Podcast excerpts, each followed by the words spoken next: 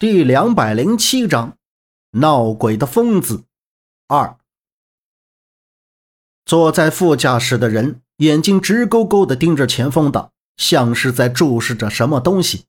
他根本不搭理周震，他的表情十分怪异，说不上是因为刚刚手术刀子捅了人的恐惧害怕，还是因为觉得自己从没碰到过这种疯狂的事情感到振奋。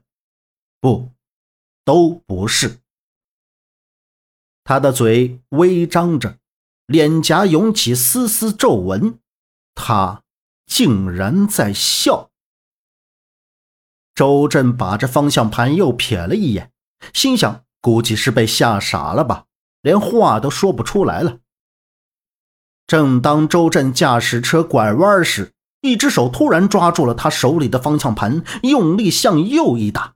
车子瞬间向右侧冲了过去，周震根本没有反应的机会。眼看车头逼近山崖边上，周震顿时是脸色一惊，赶紧往回打方向盘。不想这时又伸过来一只手，紧紧地抓着方向盘。就听自己的耳边：“啊啊！撞死他！撞死他！你疯了！放手啊！发什么神经！”周震被副驾驶人歪过来的身体挡住了视线，他的手臂被那人压着，但他还是尽力让车子远离山崖边。黑车在盘山道上疯狂漂移着往前冲，就像一个游走在黑夜中的幽灵车。坐在后面的左阳猛地身子来回倒着，他看到前面有人在抢周震手里的方向盘。立即扑倒，向前去拉拽那人，却因为车子晃动严重，又摔了回去。左阳倒在杨木的身上，杨木此时身体也晃动着，他伸手紧紧抓住了后座窗户上的把手。孟莎也始料未及，瞪大眼睛想要上前，身体随着车子突然的反倾斜，险些撞上车玻璃。这一路都很安静。并没有发生什么特殊的事，而现在周震带上来的人竟然要把他们一车人都往死亡的边缘上靠近。此刻，黑车的后轱辘悬在了崖边上，只听“啊”的一声，整个车子直接侧着向山崖下倾斜过去，车子顺着山崖边翻转着滚了下去。杨木做梦都没有想到，来青海会发生这么多事。先是中毒，然后被人追杀，现在又是一个疯子把他们连人带车的摔下了山崖。不是我，不是我，不要再跟着我了，求你了，不要再跟着我了！怪声怪气的叫喊在杨木的头顶上方响起。杨木缓缓地睁开眼，发现自己上半身在车子外面，下半身卡在车里。他看到一个人在自己的脑袋前面。疯狂的边喊边跑远。他动了动自己的腿，慢慢的从车门里抽了出来。他爬起来，看着身前已经摔变形的黑车，慌了神。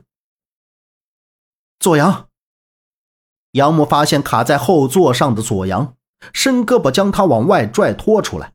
他的额头受了伤，杨木把他平放在地面上，使劲的呼唤他。